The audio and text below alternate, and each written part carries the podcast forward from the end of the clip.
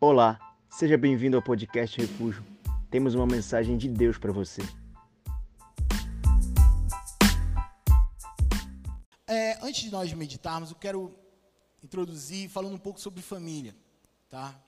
É, eu sei que aqui talvez o, o a, a, tua, a tua consciência ou até a tua, a tua expectativa seja para a gente lidar com alguma situação pessoal, alguma situação particular que você esteja vivendo, mas eu acredito que todos os grandes problemas que a gente enfrenta e os nossos maiores desafios e talvez os nossos maiores sonhos, eles perpassam pela nossa família.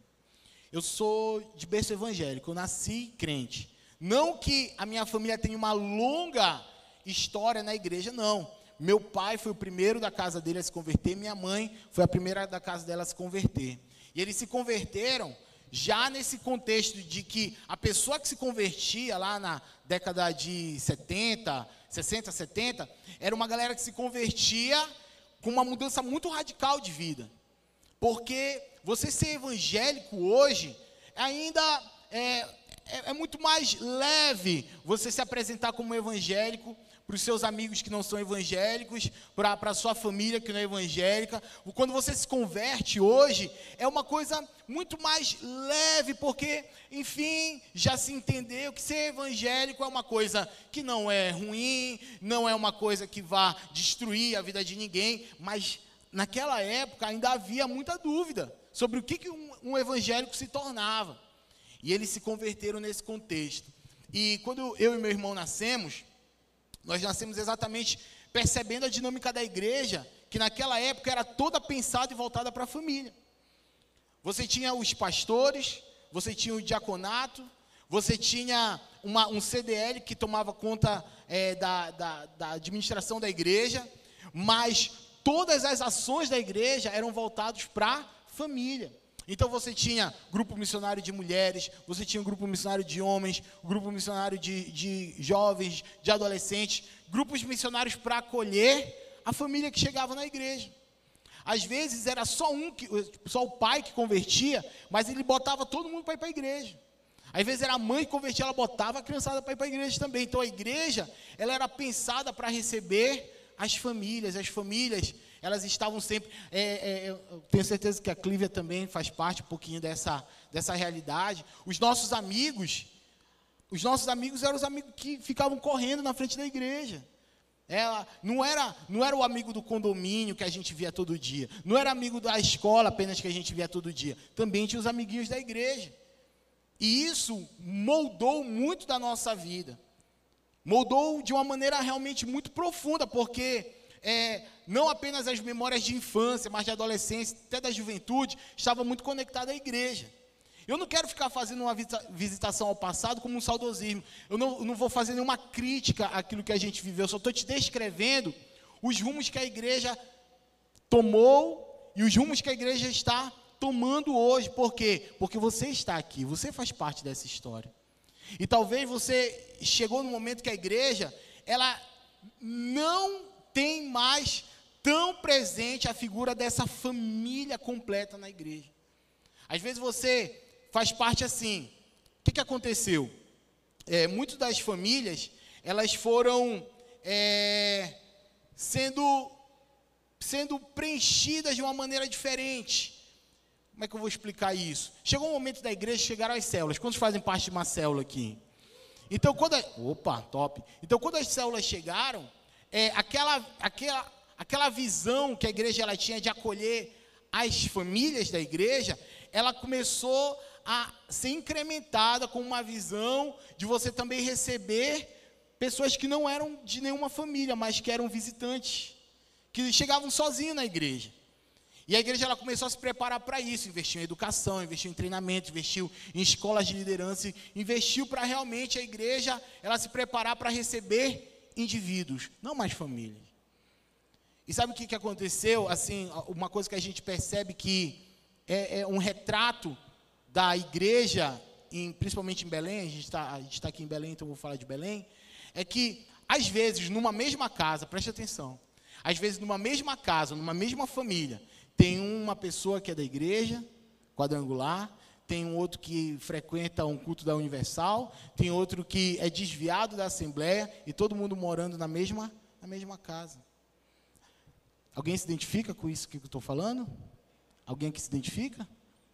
Levanta bem alto, só para eu ver se não estou falando alguma coisa assim doida. Amém. Graças a Deus. E qual é o. E aí, pastor, para onde a gente vai? Vocês estão casando. Não é verdade? Vocês estão casando. E vocês estão casando por aqui mesmo. De vez em quando eu vejo o pastor Tarso e a Clívia indo para um, uns casamentos muito bonitos. O casamento é bonito, né? a noiva também. Às vezes, né, o noivo. Sabe aquela foto do antes e depois? O noivo parece o antes. Né? Então o que, que acontece? Não para com isso. Gente.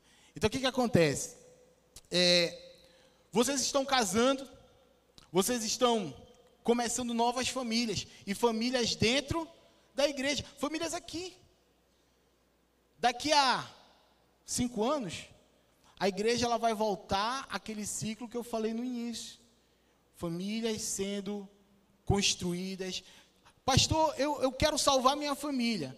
Tudo bem, se você não tiver tempo de ver a sua família sendo salvo, eu tenho uma boa notícia para você. Você vai começar uma família dentro de uma realidade bíblica, dentro de uma realidade cristã, saudável.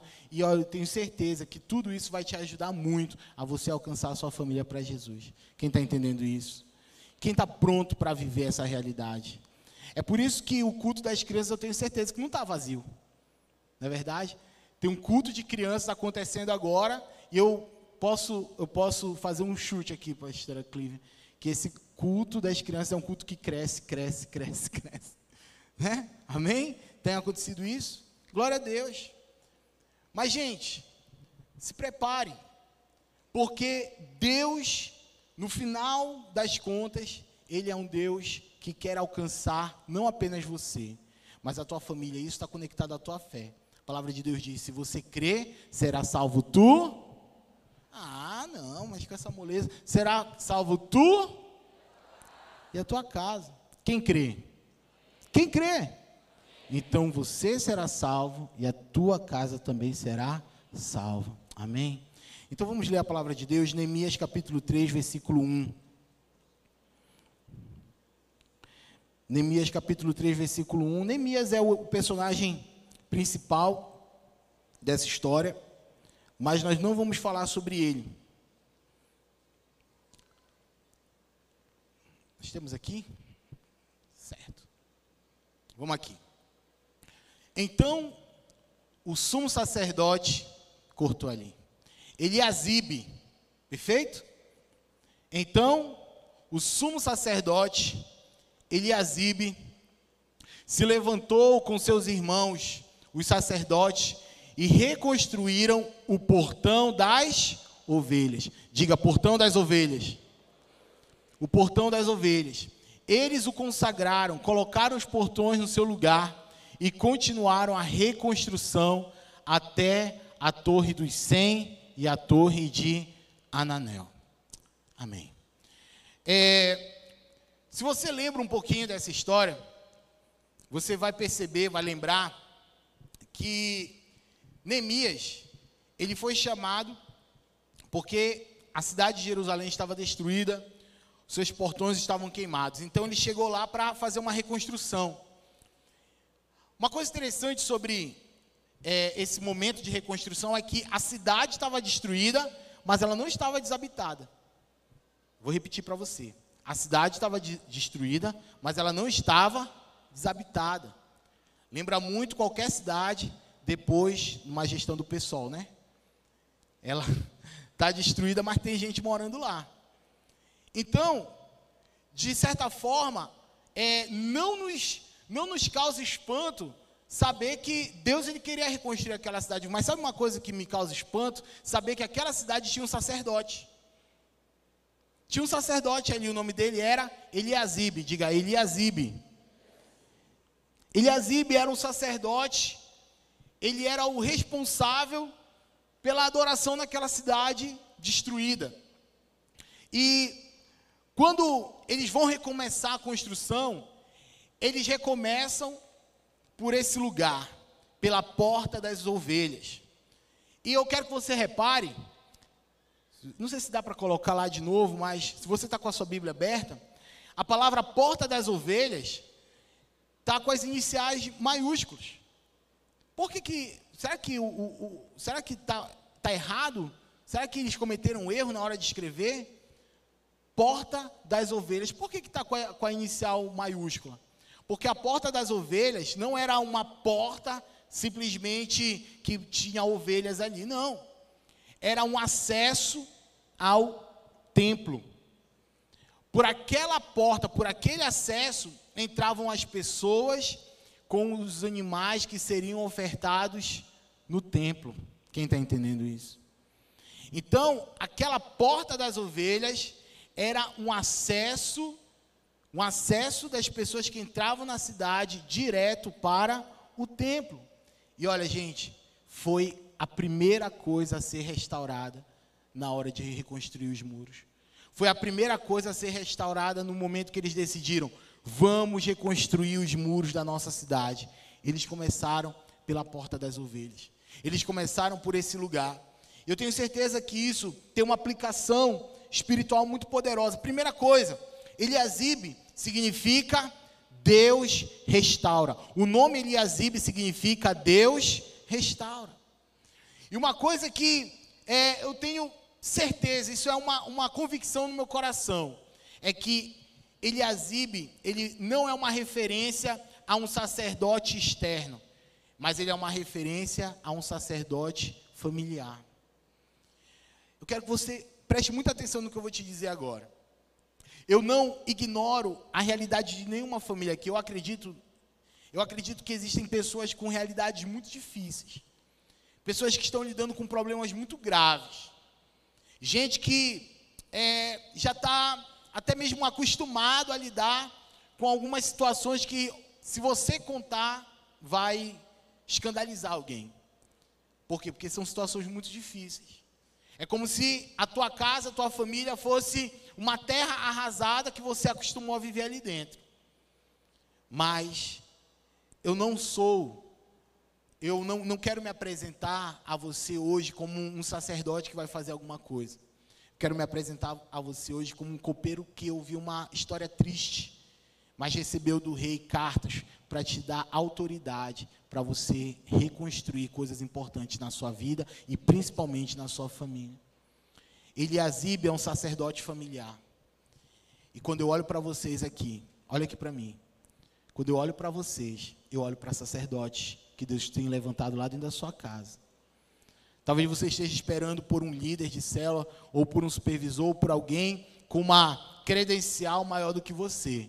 Mas a verdade é que naquele lugar que tem muita coisa para ser feita, Deus não vai levantar ninguém antes de você assumir o lugar de um sacerdote espiritual dentro da tua casa. Ah, pastor, mas a minha casa é um lugar destruído. Eliasib era um sacerdote num lugar destruído. Mas no momento que começou o trabalho, ele se levantou e disse: tem sacerdote nesse lugar. E nós vamos começar pela coisa certa. Nós vamos começar da maneira correta. E por onde eles começaram? Pelo espiritual. Primeira coisa, toda família precisa de um sacerdote. Você está disposto a ser o sacerdote da sua casa? Quem aqui está disposto a ser o sacerdote da sua casa? Você está disposto a, ser, a, ser, a chamar a responsabilidade para si dizer, olha, eu sou eu sou o responsável espiritual pela minha casa. Ah, mas ninguém me, ninguém me ouve, eu não tenho moral, meu passado me condena. Não interessa. Assuma esse lugar, porque ninguém assumiu.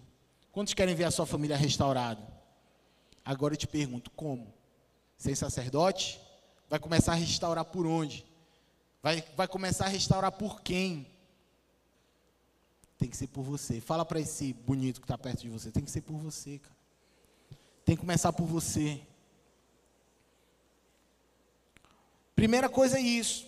Toda família precisa de um sacerdote. Segunda coisa, Toda reconstrução precisa começar pelo espiritual. Por onde é que começa a reconstrução? Pelo espiritual.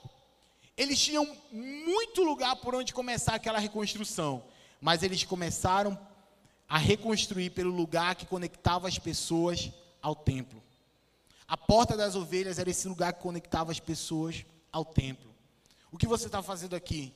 Você teve um acesso a esse lugar. Você tem um acesso direto. Por isso que você é um sacerdote. Porque você tem um acesso ao templo. Você já recebeu esse convite, você já veio, você já está aqui.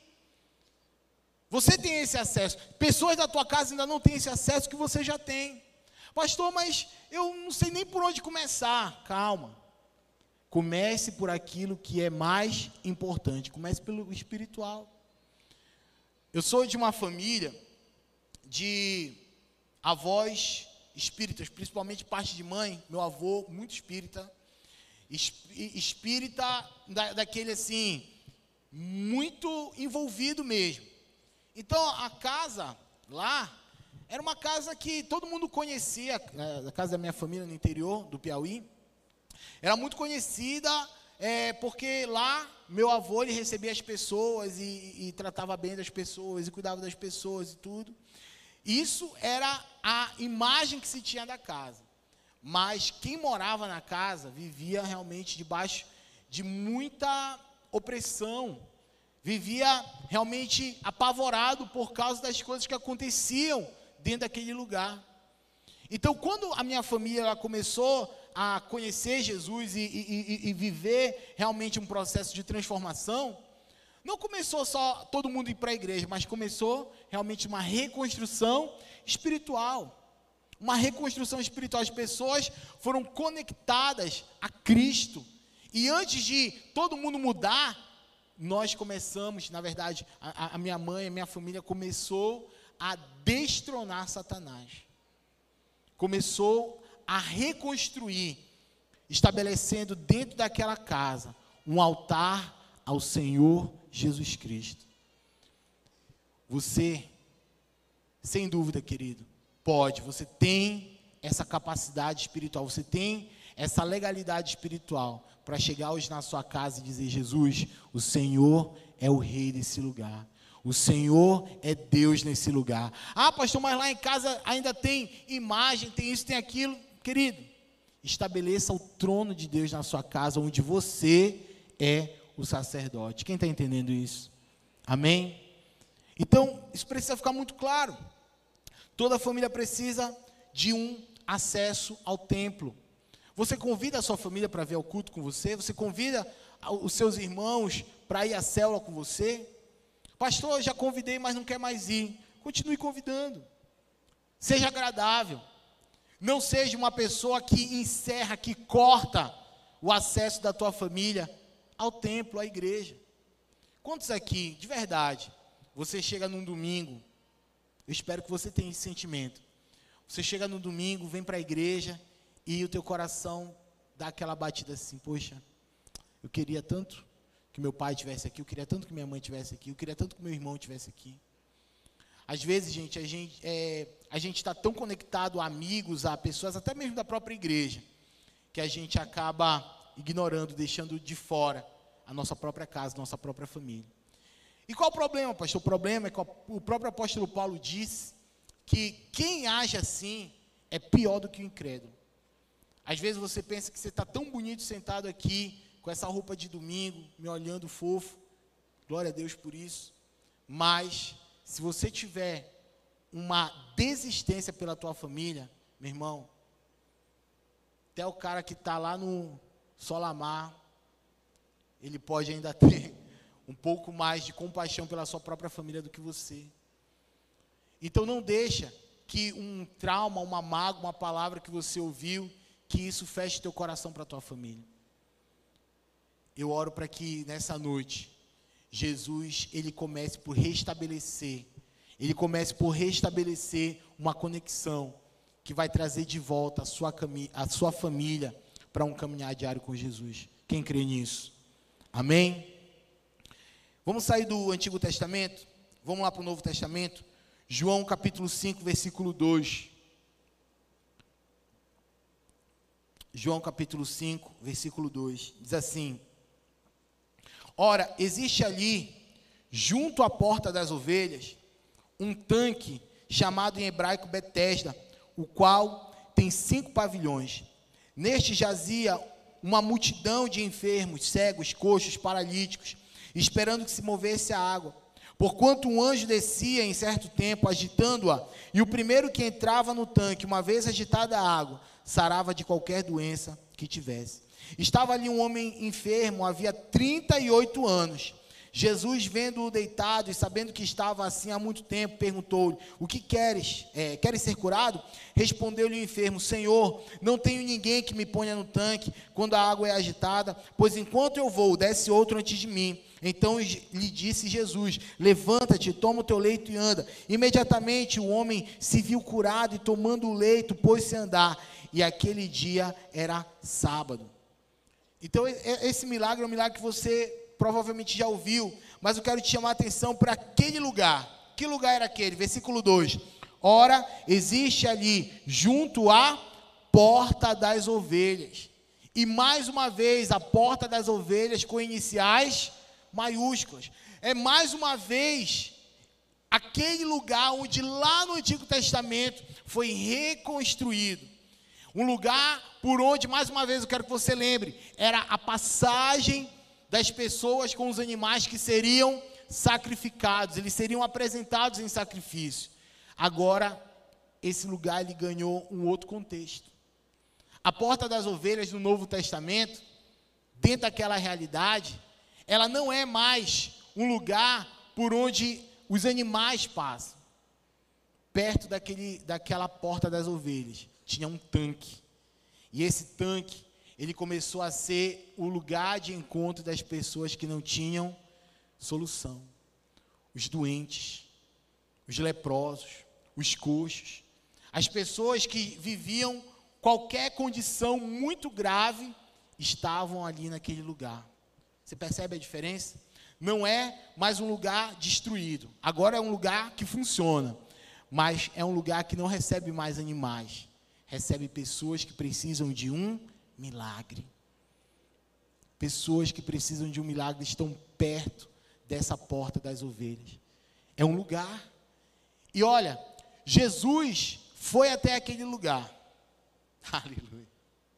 E Jesus, ele foi naquele lugar e não curou todo mundo. Ele não foi naquele lugar, sabe por quê? Porque aquelas pessoas, elas tinham uma chance. Qual era a chance delas? O anjo vir, agitar as águas e a pessoa está dentro do tanque naquele momento. Então as pessoas tinham uma chance. E Jesus não foi para aquelas pessoas que tinham uma chance. Jesus foi para aquele que não tinha nenhuma chance.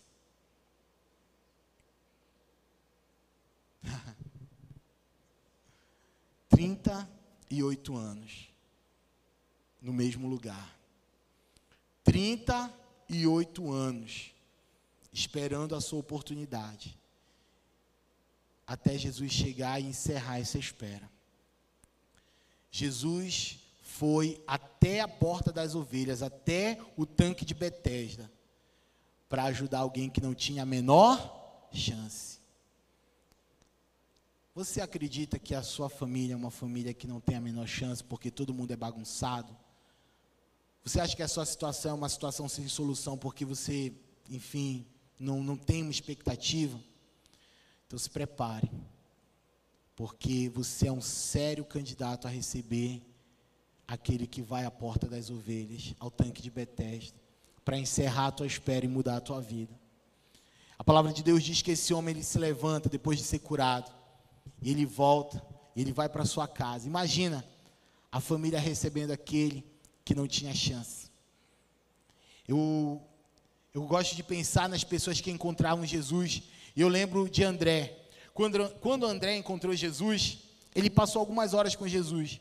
E quando ele saiu da presença de Jesus, ele encontrou seu irmão Pedro. E quando ele encontrou Pedro, ele vai dizer: Mano, eu encontrei. A minha pergunta para você nessa noite, para você refletir, é o seguinte: quantos domingos você vai vir à igreja até ter um encontro tão profundo, tão poderoso com Jesus, que faça você voltar diferente para sua casa e encarar a sua família de uma maneira diferente. Quantas palavras poderosas do pastor Tasso, de qualquer outro pastor que vai pegar esse microfone, falar até você. Quantas vezes você vai precisar visitar esse lugar aqui, até ter um encontro com Jesus e voltar para sua casa diferente. Se eu fosse você nessa noite, eu me inspirava em André, eu me inspirava nesse coxo. Pessoas que não tinham a menor chance e não têm um encontro comigo, têm um encontro com Jesus, porque Ele está te visitando nessa noite. É Ele que está interessado em encerrar a tua espera. Quantos creem nisso? Para finalizar, João capítulo 10, versículo 7. João capítulo 10.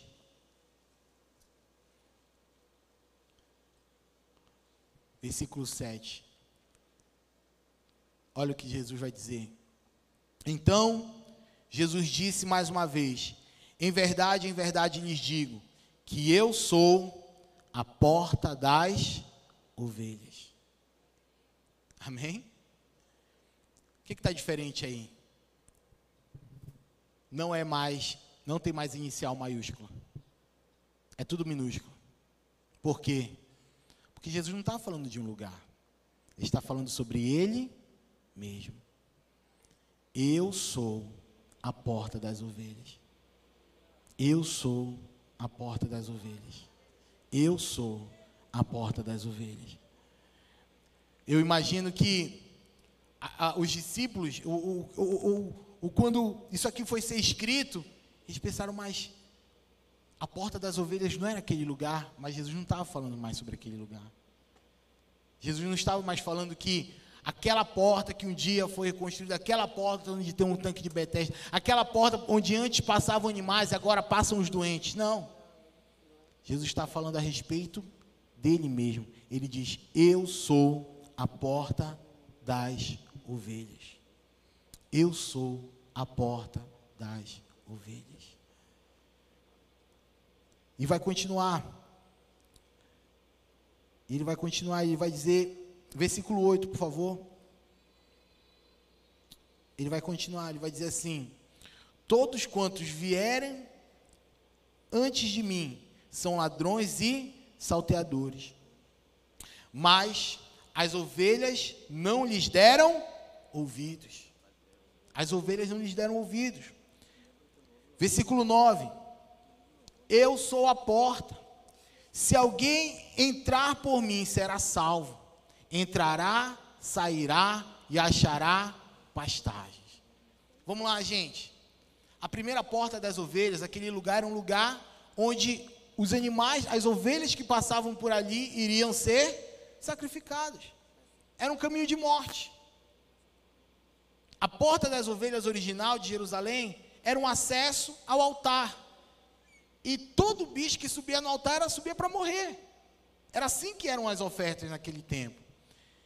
Então a porta das ovelhas não passava nenhuma ovelha ali que seria poupada. Toda ovelha que passasse por aquele lugar seria sacrificado, iria morrer. Era um caminho de morte para aquelas ovelhas. No Novo Testamento, não é mais um caminho de morte, mas posso falar a verdade? A maioria daquelas pessoas, enquanto não recebesse a sua bênção, já estavam mortas.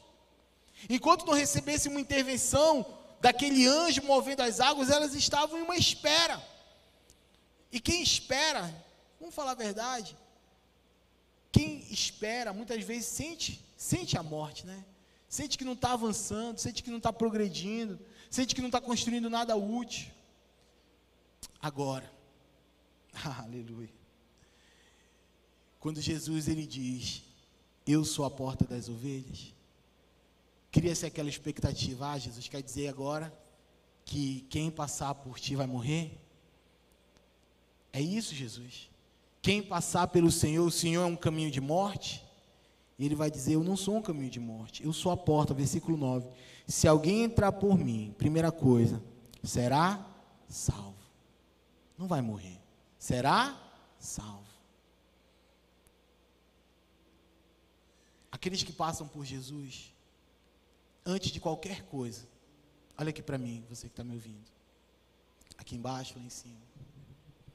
Antes de ser o teu casamenteiro, Jesus ele é o teu salvador. Antes de ser aquele que vai conseguir um trampo para você, Ele vai salvar a tua alma. Antes de ser o teu médico, que vai curar tuas bicheiras, tuas doenças, Ele é o teu Salvador, Ele vai salvar você. Aquele que passa pela porta, que é Jesus, a porta das ovelhas, precisa saber que está encontrando seu Salvador. Antes dele ser o teu primeiro milhão, ele é o teu Salvador. Antes dele ser uma promoção que você está esperando há muito tempo, ele é o teu Salvador. Antes de ele ser a resposta de uma grande bênção que você está esperando. Se ele não for teu Salvador, você não passou por ele. Porque a primeira coisa, a prioridade de Deus, não é te dar nada antes da tua salvação. Você quer o que hoje? O que, que você veio buscar? Eu não sei. Eu tenho certeza que a tua lista é muito bacana. Mas hoje o que Jesus tem é salvação para você. O que Jesus tem para aqueles que querem passar pela, pela porta é a salvação. Posso te dizer mais alguma coisa? Olha só. Será salvo, entrará e sairá. Além de ser salvo, essa pessoa vai entrar e sair. Sabe o que significa isso? Acesso. Não é apenas, olha só, não é apenas uma passagem. Ah, porque agora eu sou salvo, está tudo resolvido. Não, você vai entrar e sair. Agora você vai se mover dentro dessa segurança que é garantida por Jesus. Você não vai apenas receber a salvação para ficar quietinho. Não, você vai receber salvação para se mover espiritualmente e fazer coisas realmente relevantes na sua vida. Quantos querem viver isso? E por último, sabe o que você vai encontrar? Que a palavra de Deus diz: e achará pastagem. É uma ovelha. O que é uma ovelha se ela não encontrar pastagem? O que é uma ovelha se ela não encontrar um lugar para se alimentar? Jesus, Ele é o bom pastor. E para finalizar, você já sabe: o bom pastor dá a vida por suas ovelhas. Quantos aqui recebem o sacrifício de Jesus por você? Fique em pé no seu lugar.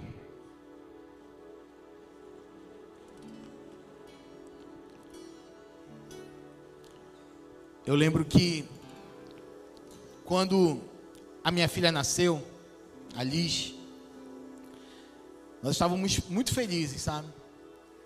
Nós estávamos muito felizes. Porque ela era a resposta de oração.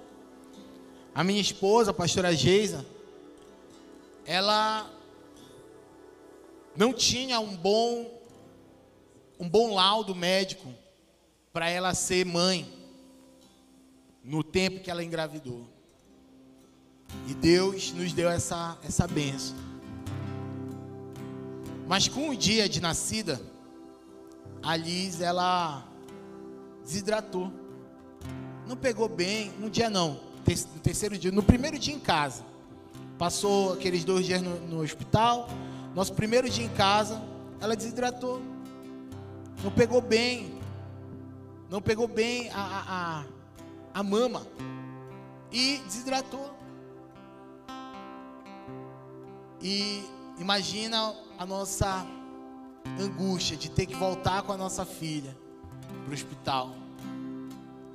E aí ela fica cinco dias na UTI. Cinco dias na UTI. E UTI neonatal é horrível porque, gente, é, é assim, é, é, um, é, é um desespero porque ali tem muitas crianças com várias histórias, com várias situações. E a nossa filha ali no meio. Mas Deus deu vitória e cinco dias depois ela recebe alta e eu volto para casa com a minha filha nos braços para finalmente dar aquela aquela respirada. Sabe o que eu a lição que eu aprendi disso? Que a gente fica muito feliz quando recebe uma, uma bênção, uma vitória. Mas a gente fica muito mais feliz quando percebe que Jesus cuidou da nossa bênção, da nossa vitória, até que ela fosse de fato segura para ser nossa.